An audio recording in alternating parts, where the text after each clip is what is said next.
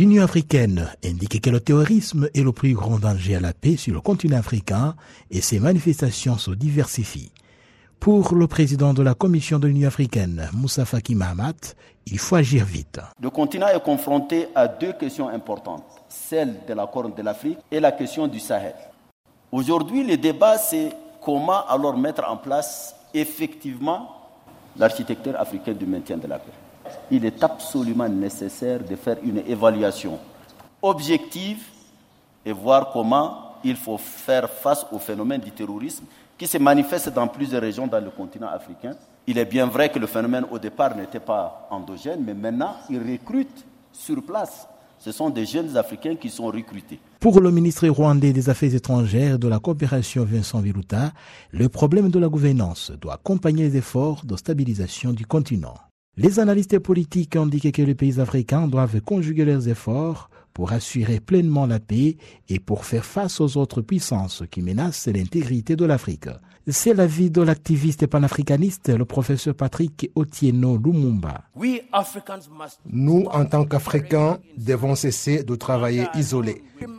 Rappelez-vous que ce n'est pas seulement l'Europe, il existe une nouvelle façon de se partager l'Afrique. Les Chinois sont ici, les Turcs et les Qataris également. Tous sont revenus.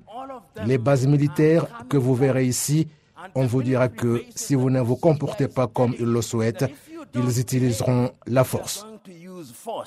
Même si la première responsabilité de sécuriser le continent revient aux Africains, cela n'exclut pas la coopération internationale, d'après l'Union africaine.